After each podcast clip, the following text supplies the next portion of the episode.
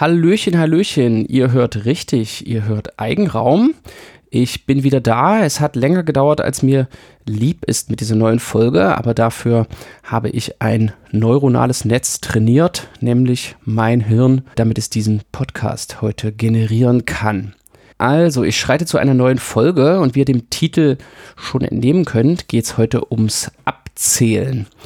Einige von euch kennen bestimmt den Graf Zahl aus der Sesamstraße. Ich bin ja als Kind nicht so richtig mit der Sesamstraße sozialisiert worden, aber so nach einiger Lebenszeit nimmt man doch so einiges auf. Jedenfalls gibt es ja diesen Graf Zahl, der hört sich ungefähr so an. Nummer eins, ein Kellner. Was war das? Nur ein bisschen Blitz und Donner. Und dieser Graf Zahl, der zählt immer irgendwelche Sachen durch in verschiedenen Folgen. Und es gibt bestimmt auch eine Folge, wo der Computerprogramme durchzählt oder mathematische Sätze oder so. Und wenn es die Folge nicht gibt, dann sollte es die Folge vielleicht doch geben. Naja, also ihr könnt mir ja dann äh, sagen, ob es so eine Folge gibt und den YouTube-Link in die Kommentare packen. Und ich hatte neulich sogar in einer Klausur, die ich schreiben ließ, eine Aufgabe dazu.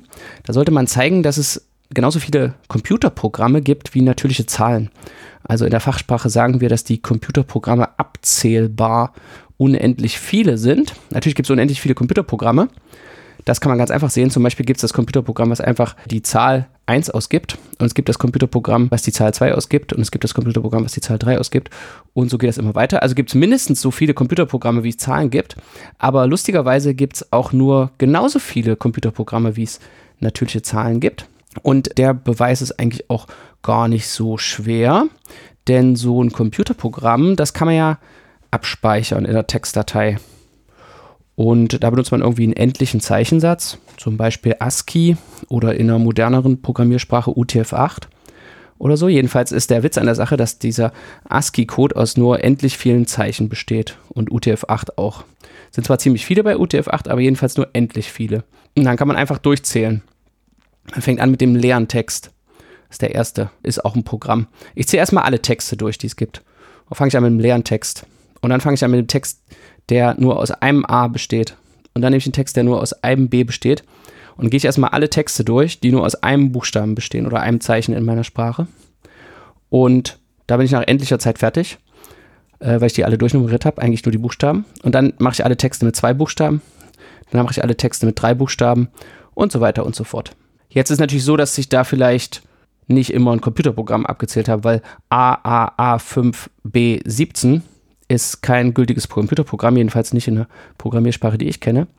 Und wenn man nur die Computerprogramme abzählen will, dann wählt man einfach aus allen Texten die aus, die gültig sind und nummeriert die dann nochmal neu. Ja, man nummeriert erst alle Texte durch und dann wählt man daraus alle aus, die gültige Haskell-Programme sind und dann hat man alle Haskell-Programme abgezählt und so weiter. Man kann für so einen Texter übrigens auch berechnen, ob er ein gültiges Programm ist. Das wäre sozusagen also eine Art Syntaxprüfung. Obwohl man nicht berechnen kann, ob das Programm dann anhält oder was das Programm macht. Aber dazu später mehr. So, also kann man Computerprogramme durchzählen. Äh, man kann auch Mathematik durchzählen. Man kann alles durchzählen, was man aufschreiben kann. Zum Beispiel, wenn man Mathematik aufschreibt, dann braucht man irgendwie so mathematische Symbole, wie zum Beispiel, wenn man Zahlen aufschreiben will, braucht man ein Symbol für die Null, dann braucht man ein Symbol für den Nachfolger von einer Zahl. Wenn man das ausdrücken will, dann kann man alle Zahlen ausdrücken, indem man so viele Nachfolgersymbole davor macht, wie man die Zahl haben will. Da braucht man für so logische Aussagen vielleicht noch Klammern und existiert ein Zeichen und für alle Zeichen. Naja, so die mathematische Notation, die in der formalen Sprache der Mathematik vorkommt. Aber das sind auch nur endlich viele Zeichen. Man kann prüfen, ob das, was da steht, gültige Mathematik ist. Und man hat vielleicht noch so ein kleines Problem mit so Variablen, die man manchmal in mathematischen Aussagen braucht. Aber das ist auch nur ein kleines Problem, denn man nimmt sich einfach so eine Platzhaltervariable, sagen wir mal x, und dann nimmt man noch einen Strich, einen Modifikator, so wie wir es gerne machen in der Mathematik. Und die zweite Variable, wenn man noch eine zweite braucht, die nennen wir dann einfach x'. Und der Strich ist auch so ein Zeichen. Und wenn wir noch drei Variablen brauchen, nennen wir x, x' und x' und so weiter. Das ist eigentlich genauso wie mit diesem Nachfolgersymbol, das uns erlaubt, alle natürlichen Zahlen mit nur endlich vielen Zeichen auszudrücken. Ja, also kann man so aufgeschriebene Mathematik überprüfen, ob die gültig ist. Also kann man auch die mathematischen Sätze durchzählen. So, aber warum soll man das machen? Also das ist natürlich irgendwie eine interessante Übung, wenn man sich so fragt, wie, wie groß ist unendlich und was ist alles unendlich und wie viel gibt es davon. Aber eigentlich ist es so ein bisschen wie bei diesen Affen an der Schreibmaschine. Also wenn ein Affe an der Schreibmaschine irgendwelche zufälligen Buchstaben schreibt, unendlich lange, dann kommt da zufällig auch irgendwann mal der komplette Text von dem Buch Neinhorn drin vor. Aber und? Was soll das jetzt? Und diese Nummerierung ist auch total beliebig. Also wir haben ja eigentlich nichts vorgegeben, sondern nur so eine Art Existenzbeweis. Also man kann die Mathematik durchnummerieren, aber die Nummerierung enthält keinen Inhalt. Wenn ich jetzt die Nummer eines Programms habe in dieser Nummerierung, zum Beispiel das Programm Nummer 17 oder das Programm Nummer 17717, dann kann ich nicht zurückschließen auf das Programm. Oder die Nummer einer mathematischen Aussage. Ich kann die Aussage nicht rekonstruieren aus der Nummer. Und wenn man das noch macht, wenn man es schafft, so zu nummerieren, dass man mechanische Art und Weise, also mit einem Computer, zwischen der Aussage oder dem Programm und seiner Nummer hin und her wechseln kann, also insbesondere auch zurück von der Nummer zum Programm, dann hat man eine Gödel-Nummerierung, nennt sich das. Und sowas ist ganz praktisch. Und eine Möglichkeit, es gibt viele Möglichkeiten, das hinzukriegen, diese Gödel-Nummerierung. Und eine lustige Art und Weise, das zu tun, hat mit der Primfaktorzerlegung zu tun, die wir letztes Mal besprochen haben. Und die Grundidee für die Umkehrung ist, also dass man aus der Zahl wieder das Programm berechnen kann, ist die Primfaktorzerlegung der Zahl auszunutzen. Also die Primfaktorzerlegung ist eindeutig, das haben wir ja letztes Mal besprochen. Und aus dieser eindeutigen Primfaktorzerlegung wollen wir irgendwie ablesen, was es für ein Programm ist. Jetzt überlegen wir mal. Also wir schreiben diese Primfaktorzerlegung hin, dann steht da, unsere Zahl ist also 2 hoch irgendwas. Vielleicht 2 hoch 0, aber vielleicht auch 2 hoch irgendwas Größeres. Also kommt jedenfalls ein paar mal 2 oder eben kein mal 2 in unserer Zahl vor. Und dann kommt 3 ein paar mal vor oder nicht. Und 5 ein paar mal oder nicht. Und die Informationen über unser Programm, die können wir jetzt codieren in diesen Anzahlen, wie oft jeder Primfaktor vorkommt. Und wir machen das auf ganz naive Art und Weise. Wir schauen einfach, die 2 ist die erste Primzahl. Wie oft kommt die 2 vor? Und diese Anzahl, die ist eindeutig unserer Zahl zugeordnet, die soll uns codieren, was das erste Zeichen von unserem Programm ist. Und die 3 ist die zweite Primzahl und wie oft die 3 vorkommt, soll uns kodieren, was das zweite Zeichen von unserem Programm ist. Also andersherum nochmal, wenn ich einen Text habe oder ein Programm und das jetzt in eine Zahl umwandeln will, sodass ich auch wieder zurückkomme, dann nehme ich einfach für jedes Symbol, wie zum Beispiel ein ASCII-Symbol oder ein UTF-8-Symbol, das vorkommen kann, einen irgendeine natürliche. Ich nummeriere die irgendwie durch. Bei ASCII ist das ja schon durchnummeriert. Ja? Also die ASCII-Tabelle, da haben die Buchstaben irgendwie Zahlen, also P ist 112 und was weiß ich. Und dann speichert man das erste Zeichen so ab, man nimmt einfach zwei hoch die Zahl für das erste Zeichen in meinem Text. Und dann drei hoch die Zahl für das zweite Zeichen. Also wenn ich jetzt irgendwie sowas wie Print Hello World schreiben will, dann suche ich erstmal, was das P ist. Mit Print Hello World fängt mit P an. Also suche ich, was das P im, für einen ASCII-Code hat. Das hat 112, wie ich gerade schon sagte. Also nehme ich 2 hoch 112. Ist schon eine ganz schön große Zahl, ja. Aber dann nehme ich das R, weil bei Print Hello World kommt als zweites ein R. Das hat die 114. Also multipliziere ich noch dazu 3 hoch 114.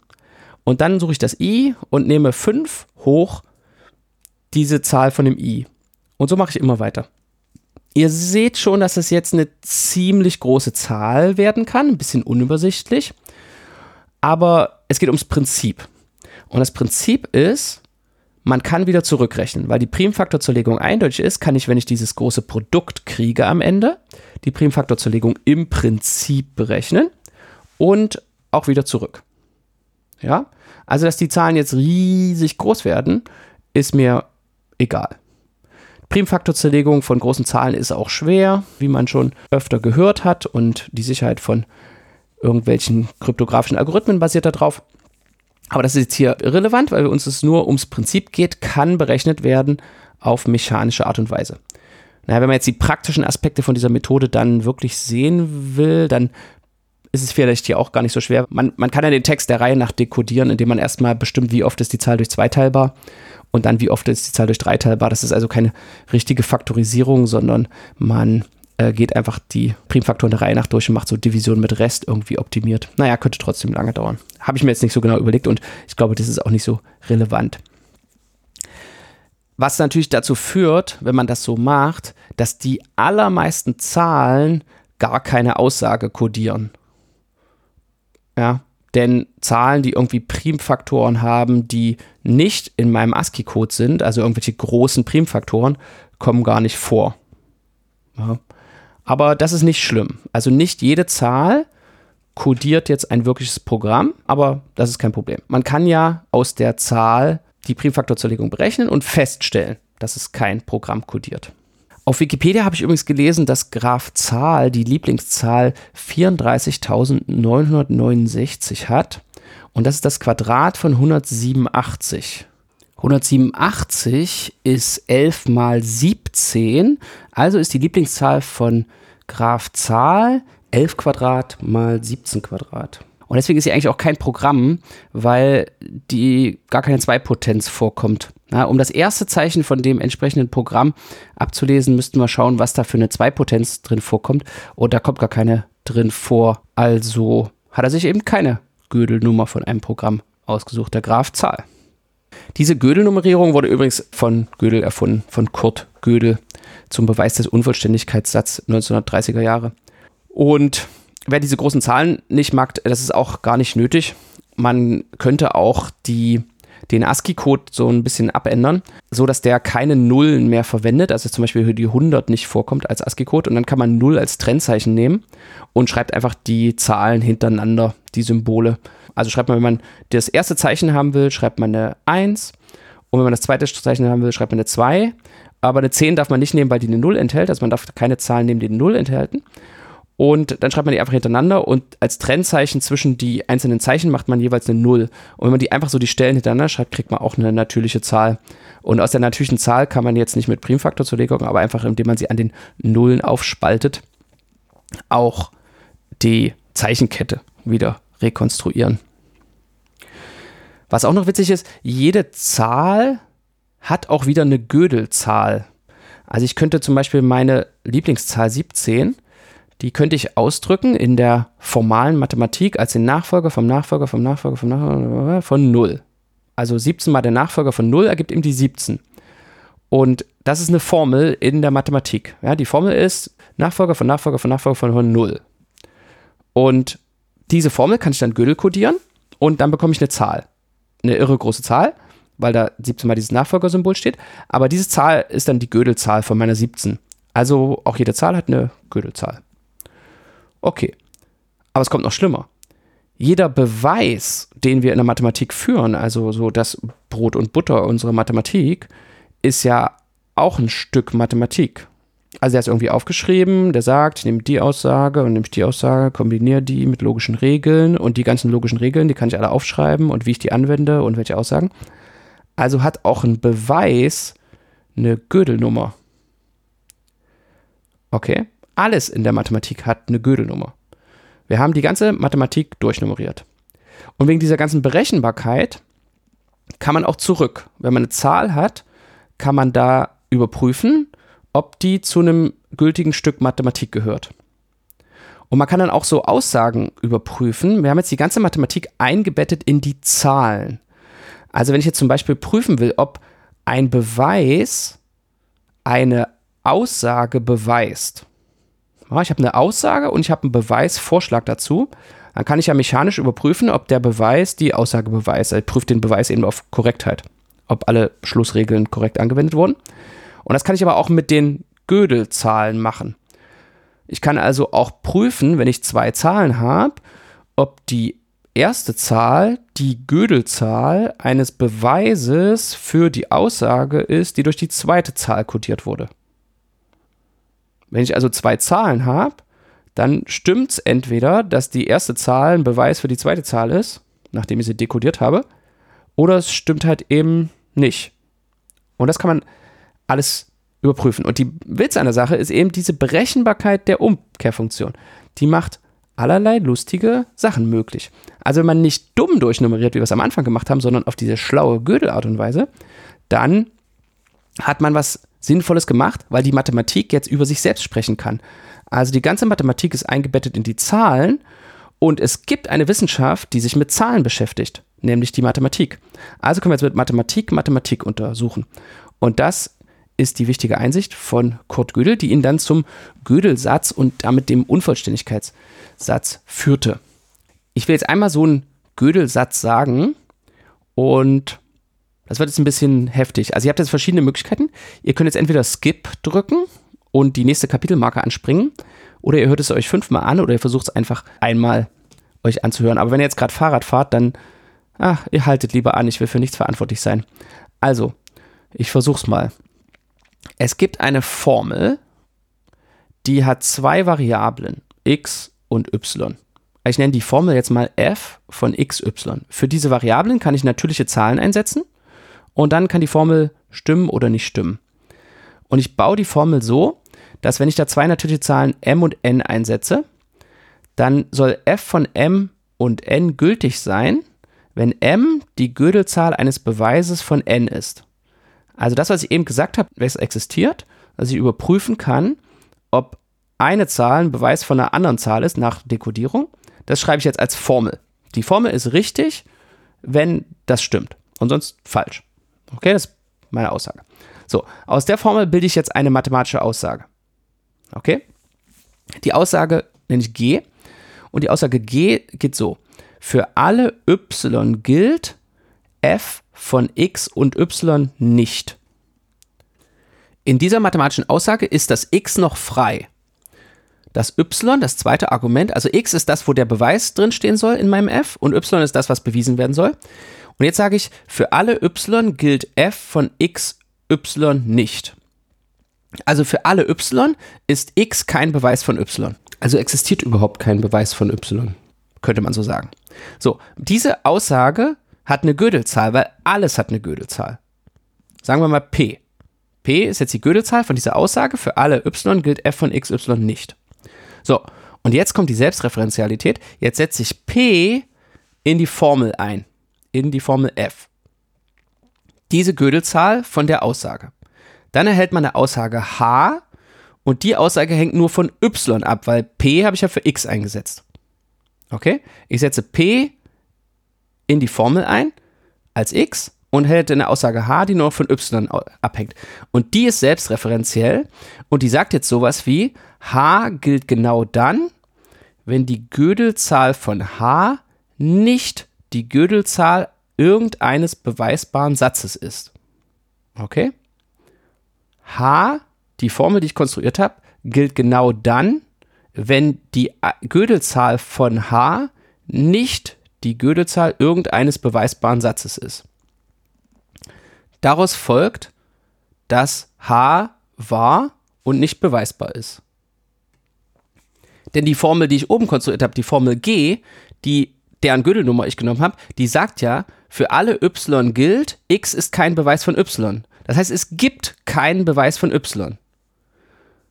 Und die Gödelnummer dieser Formel habe ich genommen und jetzt habe ich die eingesetzt, um die Aussage H zu konstruieren, die dann genau dann gilt, wenn ihre Gödelzahl nicht die Gödelzahl irgendeines beweisbaren Satzes ist, sie also nicht beweisbar ist und sie ist wahr. Okay, diese ganzen Sachen, die muss man aufarbeiten und aufschreiben und Gödel hat es, auf, hat es getan in den 30ern, ein Paper auf Deutsch, das ich auch euch verlinke, das es im Internet zu lesen gibt. Und daraus folgt dann, dass es in der Mathematik unbeweisbare Sätze gibt, die wahr sind. Also wahr sowie wahre Aussagen über natürliche Zahlen. Ja, wenn wir an die natürlichen Zahlen glauben, dann glauben wir, dass es wahre Aussagen über die natürlichen Zahlen gibt. Jede Zahl ist das Produkt auf eindeutige Art und Weise von Primzahlen. Das ist eine wahre Aussage über natürliche Zahlen. Und die ist beweisbar. Und es gibt aber auch wahre Aussagen, die unbeweisbar sind. Jetzt ist diese Gödel-Aussage natürlich ganz schön konstruiert. Es gibt aber auch echte Aussagen, die wirklich was über Zahlen oder Kombinatorik sagen und unbeweisbar sind. Das müsst ihr jetzt mal selbst äh, nachlesen. Ich verlinke euch das Paris-Harrington-Theorem, was wohl die erste kombinatorische Aussage ist, was über Ramsey-Theorie. Da mache ich mal wann anders eine Folge drüber. Und das könnt ihr euch mal durchlesen. Also es gibt auch wirklich interessante Aussagen über natürliche Zahlen und kombinatorische Objekte, die nachweisbar wahr und unbeweisbar sind. Und all das wurde nur möglich durch die Umkehrbarkeit, durch diese Gödel-Nummerierung. Die ist eben besser als ein Telefonbuch, denn sie erlaubt algorithmische Übersetzung in beide Richtungen. Und das war nötig. Ohne diesen Umweg über die Zahlen zu nehmen, kann die Mathematik nicht über sich selbst sprechen. Das ist so ein bisschen so wie, dass ein Satz in der deutschen Sprache nicht sich selbst in Anführungszeichen enthalten kann. Man kann keinen Satz schreiben, der sich selbst enthält. Denn was in den Anführungszeichen steht, ist ja der Satz selbst und da müssten dann die Anführungszeichen wieder drin sein, wo wieder die Anführungszeichen wieder drin sein müssen und so weiter. Also die Selbstreferenzialität war nur möglich durch diesen Umweg. Und das kommt einem auch in der Informatik mal über den Weg. Da gibt es ja diese Programme, Quines heißen die, habe ich auch schon mal drüber geredet, ich weiß gar nicht wo, die sich selbst ausgeben. Also es ist eine gute Fingerübung in einer Programmiersprache, die man mag, ein Programm zu schreiben, das seinen eigenen Quelltext ausgibt. Und das funktioniert eben nicht so, dass man print und dann das Programm schreibt, weil das Programm ja dann nicht das Print-Statement enthält. Ja, man muss irgendwie einen Umweg machen und ja, lest es mal nach, wie man ein sogenanntes Quine programmiert. Und diese Selbstreferenzialität, die äh, hat natürlich dann auch Anwendungen in der Informatik und eine davon will ich euch noch kurz vorstellen, die immer mit diesen Quines zu tun haben. Und da fragt man sich zum Beispiel, wenn man alle Computerprogramme betrachtet und äh, wissen will, was die so für Laufzeiteigenschaften haben. Also in der Fachsprache semantische Eigenschaften nennt man das. Semantische Eigenschaften sind Eigenschaften über das Verhalten des Programms. Zum Beispiel macht das Programm irgendwann, während es läuft, Piep. Oder hält das Programm immer an. Oder vielleicht die wichtigste Eigenschaft, die man prüfen möchte, tut das Programm, was in der Anleitung oder im Verkaufsprospekt steht, was das Programm tut. Angenommen, eine Computerfirma, nennen wir sie mal Microsoft, gibt uns eine Implementierung der Quadratfunktion. Und wir wollen jetzt prüfen, ob das Programm die Eigenschaften hat, die behauptet werden, nämlich dass sie für jede Zahl das Quadrat zurückgibt. Das wäre auch so eine Laufzeiteigenschaft. Also wir wollen Computerprogramme untersuchen auf ihre Laufzeiteigenschaften. Und weil wir faul sind, wollen wir es natürlich mit dem Computer machen. Das heißt, wir wollen ein weiteres Computerprogramm schreiben, so eine Art Testprogramm. Und in das Testprogramm geben wir dann unser neues Programm, was wir von Microsoft gekauft haben, ein. Und das Testprogramm untersucht, ob das Programm von Microsoft jemals Piep macht. Weil vielleicht möchte man ja nicht, dass der Computer Piep macht. Deswegen möchte man das Programm vorher testen. Und es gibt einen Satz in der Informatik, der heißt Rice Theorem, also Rice ist der Name eines äh, Menschen, der sagt, dass man so ein Untersuchungsprogramm nicht schreiben kann. Also, wenn ein Programm existiert, das ein einziges Programm, das als Eingabe ein beliebiges anderes Programm kriegt und dann eine Eigenschaft entscheidet, mit Sicherheit für jedes Programm, was ich als Eingabe reintue, richtig entscheidet, hat das Programm die gegebene Eigenschaft oder nicht, dann kann das nur möglich sein, wenn die Eigenschaft trivial ist. Das heißt, entweder alle Programme haben sie oder kein Programm hat sie. Denn so eine Eigenschaft kann man entscheiden. Da gibt man einfach immer das Gleiche aus. Also sozusagen die konstante Eigenschaft, die auf alle Computerprogramme haben oder kein Computerprogramm hat. Also dieses Testprogramm macht das Programm jemals Piep, ein einzelnes Programm, das alle anderen Programme testen kann, kann nicht existieren. Und der Beweis davon benutzt auch Gödel-Nummerierung und geht eben auch über so einen Umweg der Selbstreferenzialität. Und das führt einen auf allerlei philosophische Fragen. Und ein berühmter britischer Kombinatoriker Peter Cameron schreibt dazu, Gödel's Theorem, also bezieht sich auf das Gödel-Theorem, has been a battleground for philosophers arguing about whether the human brain is a deterministic machine, in which case presumably we would not be able to prove any formally unprovable statement. Fortunately, space does not allow me to give more details. Also er ist froh, dass er nicht weiter darüber reden muss, weil er nicht genug Platz hat in seinem Artikel. Und genauso habe ich auch nicht genug Zeit in meinem kleinen Podcast hier, um euch auseinanderzunehmen, ob diese Selbstreferenzialität und die Existenz unbeweisbarer wahrer Aussagen und die Existenz von Computerprogrammen, die ihren eigenen Programmcode ausgeben, dazu führt, dass wir ablehnen müssen, dass das menschliche Gehirn eine deterministische Maschine ist oder nicht. Deswegen kann ich euch noch ein paar Buchtipps geben und in die Show Notes tun, zum Beispiel das Buch Gödel's Theorem von Torkel Franzen, das ich sogar ein bisschen besser, vor allen Dingen dünner finde als Gödel Escherbach, in dem einige der Details, wie ich finde, ganz schön erklärt werden.